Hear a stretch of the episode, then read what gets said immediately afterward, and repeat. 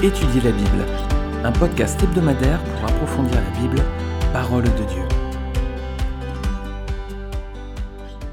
Bonjour les amis, on se retrouve pour notre étude suivie dans le livre des juges. Alors cette fois-ci on va faire euh, presque d'une pierre deux coups. Enfin en tout cas on va s'arrêter euh, sur deux chapitres qui sont liés dans le livre des juges, c'est les chapitres 4 et 5. Alors dans l'étude du chapitre 3, on avait vu bah, les trois premiers juges hein, en Israël, donc Othniel, Jéhud et Shamgar et on avait pu regarder qui symbolisait différentes approches de la vie chrétienne face au combat spirituel que l'on doit mener. Alors, on va s'arrêter à présent sur les chapitres 4 et 5. Ils nous permettent de découvrir deux nouveaux juges, Déborah et Barak. Alors, je vais en profiter pour répondre à un message que j'ai reçu il y a quelques jours qui m'a été adressé par Maël. Maël me dit Bonjour, j'ai découvert les podcasts sur Spotify il y a un mois, depuis je les écoute tous les jours en voiture. Merci pour ces études qui me permettent d'entendre à nouveau la parole dans sa globalité, sa transversalité. Bah, merci déjà Maëlle pour euh, tes écoutes. Hein. Sois quand même prudente hein, et lorsque tu conduis. Hein, reste bien attentive à, la route, tout ce qui se passe devant toi. Mais merci pour cette écoute donc pendant tes trajets. Alors elle me dit, euh, je n'en suis pour l'instant qu'à l'épisode 77 et je ne sais pas si ça se fait, si ça a déjà été abordé, mais j'aurais souhaité proposer une étude. La question de la place dans la femme se pose beaucoup en ce moment. Femme à la maison, homme au travail, femme s'occupe de la maison, homme ne s'en occupe pas, etc mais j'aimerais entendre une étude biblique détaillée à ce sujet pour savoir ce qu'en dit la parole. Si cette étude a déjà été faite, pourriez-vous me donner le numéro d'épisode Sinon, serait-il possible d'aborder le sujet? Je vous souhaite une bonne continuation et que ces podcasts soient encore conduits par Christ. Soyez béni, Maël. Merci beaucoup Maël pour ta question, alors sois béni également effectivement, ça se fait, hein, de poser des, thématiques, de proposer des thématiques. Alors justement, quand j'ai vu ton message, je me dis, bah tiens, on va arriver bientôt dans juge 4 et 5, alors on va aborder le, personnage de Déborah, un personnage qui a fait couler beaucoup d'encre, hein. c'est un personnage féminin, donc qui a beaucoup d'autorité dans, ces deux chapitres. Et puis justement, certains s'appuient sur ces passages pour appuyer la cause féministe. Alors on, on va faire cette étude en plusieurs parties, parce que c'est un petit peu long. Et on va commencer aujourd'hui par la lecture du chapitre 4 pour voir le caractère des trois personnages principaux qui sont dans cette scène. Et à travers l'étude approfondie qu'on va faire des chapitres 4 et 5, je vais essayer donc de traiter ta question. Alors on va commencer aujourd'hui en lisant le chapitre 4 et on gardera le chapitre 5 pour une seconde étude. Donc juge chapitre 4. Les enfants d'Israël firent encore ce qui déplaît à l'Éternel, après qu'Éhud fut mort. Et l'Éternel les vendit entre les mains de Jabin, roi de Canaan, qui régnait à Hatzor. Le chef de son armée était Sisera et habitait à Harochet Goïm. Les enfants d'Israël crièrent à l'Éternel car Jabin avait 900 chars de fer, et il opprimait avec violence les enfants d'Israël depuis vingt ans. Dans ces temps-là, Déborah, prophétesse, femme de Lapidote, était juge en Israël. Elle siégeait sous le palmier de Déborah, entre Rama et Bethel, dans la montagne d'Éphraïm et les enfants d'Israël montaient vers elle pour être jugés. Elle envoya appeler Barak, fils d'Abinoam, de Kedesh Nephtali, et elle lui dit N'est-ce pas l'ordre qu'a donné l'Éternel, le Dieu d'Israël? Va, dirige-toi sur le mont Tabor, et prends avec toi dix mille hommes, des enfants de Nephtali et des enfants de Zabulon. J'attirerai vers toi au torrent de Kisson Sisera, chef de l'armée de Jabin, avec ses chars et ses troupes, et je le livrerai entre tes mains. Barak lui dit Si tu viens avec moi, j'irai, mais si tu ne viens pas avec moi, je n'irai pas. Elle répondit, J'irai bien avec toi, mais tu n'auras point de gloire sur la voie où tu marches, car l'Éternel livrera Sisera entre les mains d'une femme. Et Déborah se leva, elle se rendit avec Barak à Kedesh. Barak convoqua Zabulon et Nephtali à Kedesh, dix mille hommes marchèrent à sa suite, et Déborah partit avec lui. Héber le Canien s'était séparé des Kéniens, des fils de Hobab, beau-père de Moïse, et il avait dressé sa tente jusqu'aux chênes de Tsanaïm, près de Kedesh. On informe à Sisera que Barak, fils d'Abinoam, s'était dirigé sur le mont Tabor. Et depuis Arochet Goïm, Sisera rassembla vers le torrent de Kisson tous ses chars, 900 chars de fer, et tout le peuple qui était avec lui.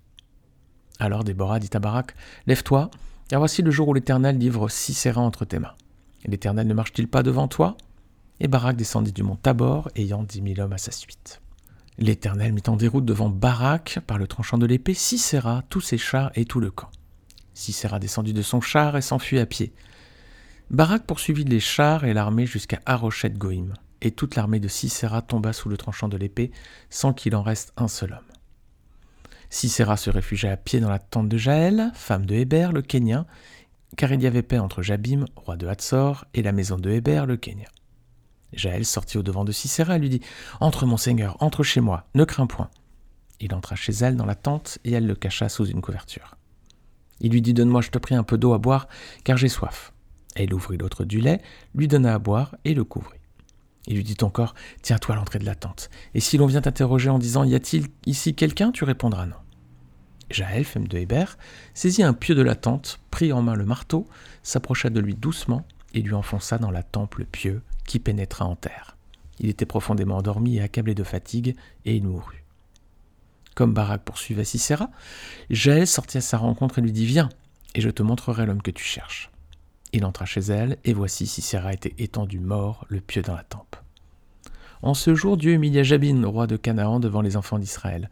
Et la main des enfants d'Israël s'appesantit de plus en plus sur Jabin, roi de Canaan, jusqu'à ce qu'ils aient exterminé Jabin, roi de Canaan. Alors, ce chapitre présente trois personnages principaux, dont deux femmes.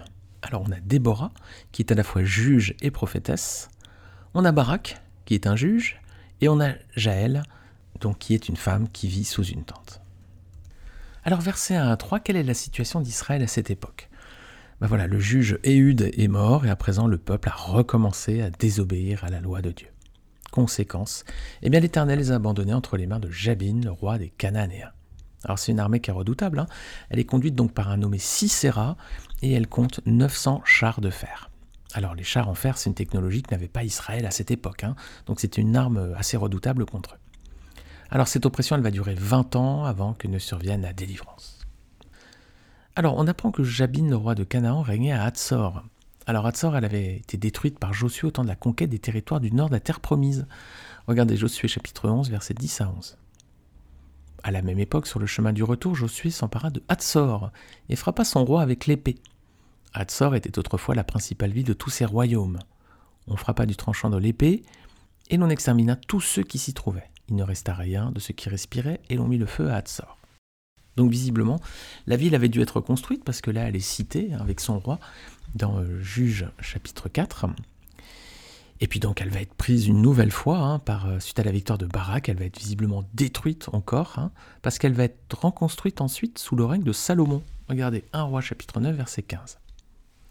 Voici ce qui concerne les hommes de corvée que le roi Salomon enrôla pour construire la maison de l'Éternel et sa propre maison, ainsi que Milo, la muraille de Jérusalem, Hatzor, Megiddo et Gezer. Alors voilà, ces, précisions nous permettent un peu de, situer le, lieu et le cadre des événements. Ensuite, verset 4, on va découvrir le premier personnage important de ce chapitre, c'est Déborah. Alors, qu'est-ce qu'on sait de Déborah? C'est une prophétesse, elle est mariée à un certain Lapidote, hein, dont on n'a pas plus de détails sur cette personne d'ailleurs, et elle était juge. Alors c'est très rare dans la Bible qu'une femme ait autant d'autorité, hein, les amis. Prophétesse et juge à la fois. Hein. C'est un cas unique. D'ailleurs, c'est la seule juge qui est connue en Israël. Alors, elle était aussi prophétesse, mais ça, c'était euh, plus courant. Hein. Euh, par exemple, il y avait Marie hein, dans Exode, chapitre 15, verset 20, Marie ou Myriam, selon les traductions. On a aussi Hulda dans 2 Rois, chapitre 22, verset 14, où on a encore Noadia dans Néhémie 6, verset 14. Mais là, c'était c'est la seule juge qu'on connaît en Israël. Alors au verset 5, on voit qu'elle avait une habitude. Regardez, elle siégeait sous un palmier qui porte son nom d'ailleurs. Et il est intéressant de noter que ce sont les fils d'Israël qui venaient vers elle hein, pour être jugés, c'est pas elle qui allait vers eux hein, d'ailleurs. Alors ça c'est pour Déborah, hein, c'est sa description qui nous est donnée ici en introduction, donc euh, elle est mariée à un certain Lapidote, elle est prophétesse et elle est juge. Ensuite il y a un deuxième personnage qui apparaît dans les versets 6 et 7, c'est Barak. Alors, est-ce que c'est Barak qui vient voir Déborah ou est-ce que c'est Déborah qui va appeler Barak bah, C'est Déborah qui va appeler Barak. Et qu'est-ce qu'elle lui dit? Bah, Que l'Éternel ordonne qu'il se rende sur le mont Tabor avec dix mille hommes issus des tribus de Nephtali et de Zabulon et qu'il va lui donner la victoire sur Sisera. Alors verset 8, quelle est la réponse de Barak Est-ce qu'il dit Amen, on y va? Ben non, il dit J'y vais pas si tu viens pas avec moi. Voilà. Qu'est-ce que ça démontre de sa part, les amis? Bah deux choses. Premièrement, un manque de courage. Il veut pas aller à la, guerre sans la présence de Déborah à ses côtés. Et deuxièmement, un manque de foi. Parce que Déborah, qui est prophétesse, elle lui a dit que c'était une parole qui venait de l'Éternel, non? Donc il aurait dû avoir la foi et écouter et obéir. Alors verset 9, que va lui répondre Déborah du coup? Elle dit d'accord, je vais aller avec toi. mais tu recevras pas la gloire de cette victoire. Il va même en recevoir la honte, hein, parce que ça va être une femme qui va vaincre Sisera. C'est ce qu'on va voir dans un petit instant? Alors, verset 10 déjà, est-ce que Barak se montre obéissant? Cette fois. Oui, hein, il part bien à la guerre avec dix mille hommes de Nephtali et de Zabulon, comme l'Éternel l'avait demandé. Donc là, oui, il a, il, fait, montre sa foi, hein, finalement. Il y va, il accepte. Et verset 11 à 16, bah, l'Éternel, hein, en réponse, va donner la victoire à Barak. c'est même une victoire éclatante, regardez au verset 15. L'Éternel mettant des routes devant Barak par le tranchant de l'épée, Sisera, tous ses chars et tout le camp. Sisera descendit de son char et s'enfuit à pied. Quelle honte hein, pour un homme de guerre de cette époque de s'enfuir à pied. Alors qu'est-ce qu'on peut dire ici? Bah, Les amis, hein, ce que l'Éternel promet, il l'accomplit toujours. Toujours, ne doutons pas de sa parole. Si l'Éternel le dit, il le fera. Voici d'ailleurs ce que Paul dira dans Romains 4, 21 à propos d'Abraham. Hein, il dit Il avait la pleine conviction que ce que Dieu promet, il peut aussi l'accomplir. Alors les amis, avons-nous la pleine conviction que ce que Dieu promet, il peut aussi l'accomplir? Donc on vient de voir deux personnages principaux, Déborah, prophétesse et juge en Israël, un cas unique, Barak, un chef pas très téméraire, hein, mais qui finalement démontre sa foi, mais il faut s'y prendre à deux fois pour montrer sa foi, dans son cas. Et on arrive à présent au troisième personnage principal de ce chapitre, c'est Jaël. Verset 17. Alors, qu'est-ce qu'on sait d'elle? Bah, C'était la femme de Héber, le Kenya, hein, descendant de la belle famille de Moïse. Il y avait la paix entre Jabin, le roi de Canaan, et la maison d'Héber, et elle vivait sous une tente. Alors c'est pas un détail anodin parce qu'on va comprendre ensuite pourquoi. Hein. Alors verset 18, donc Sisera a réussi à échapper au carnage, donc il s'est enfui à pied de son char, et puis il vient trouver refuge chez, Jaël, hein, euh, parce que donc il y a la paix, hein, il sait que c'est un endroit où, il n'y a pas de conflit, il pourra être euh, a priori euh, accueilli. Alors qu'est-ce qu'elle lui dit Jaël? Verset 18. Bah, elle lui dit de venir se réfugier sous sa tente et que même elle va le cacher hein, sous une couverture. Alors est-ce qu'elle semble sincère lorsqu'elle lui propose son aide? Oui, quand même, hein. vous auriez eu confiance? Bon, je crois qu'on aurait eu confiance. Cicéra, en tout cas, il a confiance, hein, versets 19 et 20, et, ça va lui coûter cher. Alors, à quoi on voit qu'il a confiance? Bah, Il lui demande à boire déjà, donc euh, pas de peur qu'elle l'empoisonne, et puis il lui donne une consigne, il lui dit, euh, voilà, si quelqu'un vient, tu diras qu'il n'y a personne, donc euh, il faut qu'elle mente hein, pour le protéger. Alors, est-ce qu'il a eu raison de ne pas se méfier? Ben non, hein, euh, parce que la suite des versets montrera euh, ce qui va se passer, versets 21 et 22. Qu'est-ce qu'elle va faire, Jaël? Elle va le tuer par ruse, elle va lui planter un pieu de sa tente dans la tempe. Alors, il s'est endormi, hein, profondément, visiblement. J'imagine qu'après le combat, et, puis peut-être la course qu'il a fait, il était exténué. Mais il y a aussi des observateurs qui font remarquer que le lait de chamel, ça aurait des vertus apaisantes et ça faciliterait le sommeil. Alors, euh, il lui a demandé de l'eau, elle lui a donné du lait. On peut imaginer que c'est une bonne attention. Il lui demande un peu de choses, de, l'eau, elle lui donne quelque chose de, plus coûteux, hein, surtout dans le désert, c'est du lait. Mais elle avait peut-être une autre intention derrière, peut-être, hein, visiblement. Alors, on va faire une petite parenthèse sur la construction de ce chapitre 4. On va noter deux parallèles. Le texte montre d'un côté Déborah et de l'autre le roi Jabin. Il y en a une Déborah qui conduit le peuple d'Israël et l'autre Jabin qui conduit le peuple de Canaan ce sont eux qui dirigent. Hein. Donc on a ce premier parallèle. Et ensuite, on a Barak et Sisera. Ben, tous les deux sont en charge des affaires militaires et ils exécutent les ordres qu'ils reçoivent. Ah, c'est un premier parallèle intéressant entre Déborah et Jabin d'un côté, qui conduisent le peuple, et ensuite Barak et Sisera de l'autre, qui sont euh, donc chefs militaires et qui exécutent. L'autre parallèle, ça concerne les chapitres 4 et 3 du livre des juges. Rappelez-vous qu'au chapitre 3, il y a un homme qui était mis en avant, c'était Éhude, un juge, hein, il était gaucher et il a utilisé la ruse pour tuer le roi de Moab avec une arme en métal, rappelez-vous, il lui a planté son épée dans le ventre. Et au chapitre 4, regardez bien, c'est une femme cette fois qui est mise en avant. C'est pas Éhude, c'est Jaël. Alors être gaucher, c'est un signe de faiblesse. Hein. Alors être une femme aussi, c'est un signe de faiblesse.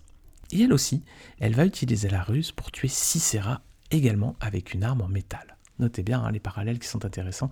Si la Bible joue un petit peu avec ces, parallélismes, c'est certainement qu'il y a des, leçons pour nous à voir. Alors on ferme cette petite parenthèse sur les parallélismes et on va résumer ce chapitre 4 qu'on vient de voir. Donc on a ici trois personnages hein, dans cette scène qui s'illustrent par un tempérament bien singulier. Tout d'abord, Déborah, qu'est-ce qu'on peut dire d'elle? Bah, C'est un exemple de foi. Hein. Déborah, c'est un bel exemple de foi. Elle a eu confiance dans la parole de l'Éternel, et elle ne doutait pas que l'Éternel accorderait la victoire à Israël devant le roi Jabin et le chef de son armée Sisera. Ensuite, on a Jaël. Jaël, c'est un exemple de courage. Jaël, elle n'a pas eu peur, hein. elle a pris ses responsabilités lorsque l'occasion s'est présentée, et elle a donc euh, tué l'ennemi d'Israël. Alors, c'est vrai qu'elle trompe si c'est rare, hein. ça c'est pas un, joli trait de caractère, on pourrait dire, mais attention les amis, euh, c'est un contexte particulier, hein. c'est un temps de guerre. Euh, Rahab aussi a eu cette attitude avant elle, elle avait menti aussi pour, pour défendre sa famille. Et donc Jaël, bah, dans un contexte un peu particulier, elle a eu la même attitude.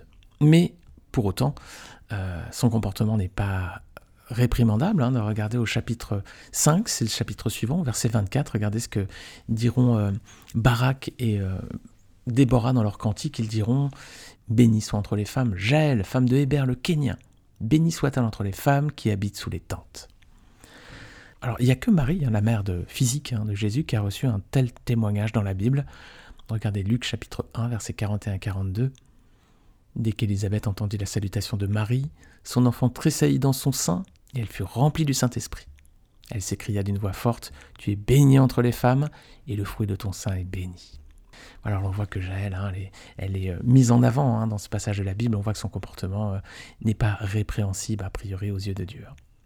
Alors attention, il faut quand même pas prendre ce texte pour en faire une doctrine et justifier le, fait de mentir et de tromper les autres. Euh, c'était un contexte particulier, un temps de guerre. Il ne faut pas penser que on peut mentir aux autres, les manipuler, les tromper pour arriver à nos fins. Ce serait extraire une doctrine d'un texte qui serait sorti de son contexte. Alors on a Déborah, un exemple de foi, Jaël, un exemple de courage, et puis on a Barak, alors lui, bah, qui est un exemple du manque de foi et de courage. Lui, c'est l'inverse. Il ne croit pas dans la parole de l'Éternel, hein, pourtant annoncée par une prophétesse, hein, Déborah. C'est un homme, hein, et pourtant il refuse de se lever pour aller au combat. Manque de courage, là encore. Et là, je vais ouvrir une autre parenthèse. Attention, les hommes, le Seigneur veut nous voir à l'œuvre dans les églises. Mais combien d'hommes prennent leurs responsabilités pour servir?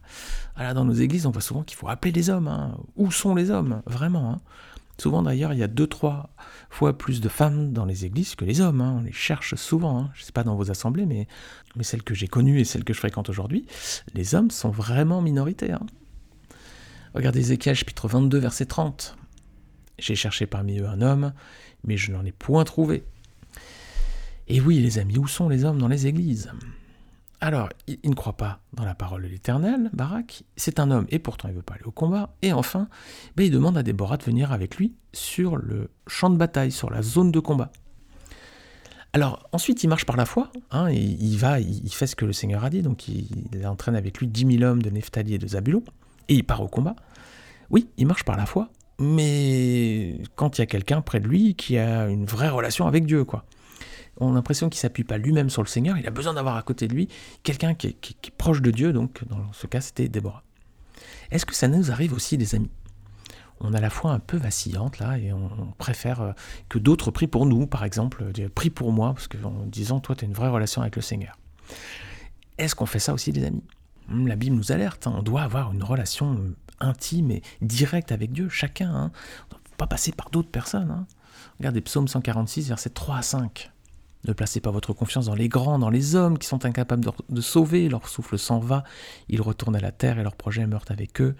Heureux celui qui a pour secours le Dieu de Jacob, qui met son espoir en l'Éternel, son Dieu. Voilà, hein, ce verset mentionne bien hein, un danger peut-être d'aller chercher le, secours auprès d'autres personnes hein, qui ne pourront pas nous sauver.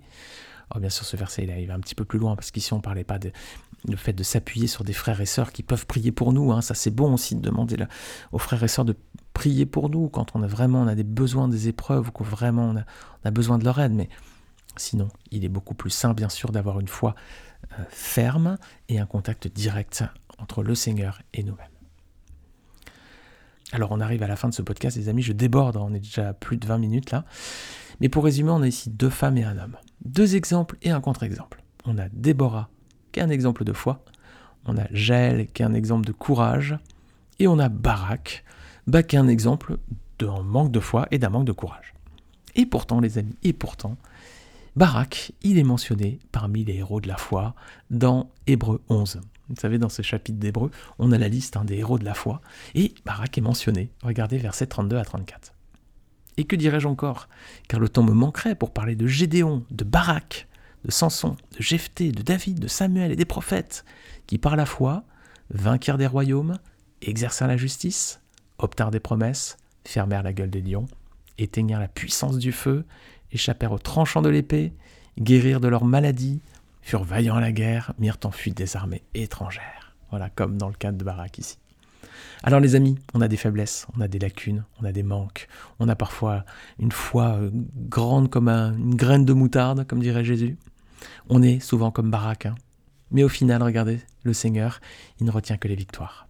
Même si notre foi est loin d'être exemplaire, est loin d'être à la hauteur de ce qu'il attend de nous, malgré tout, les amis, Dieu ne retient que nos victoires, comme dans le cadre de Barak. Quel encouragement, les amis. Amen. Amen.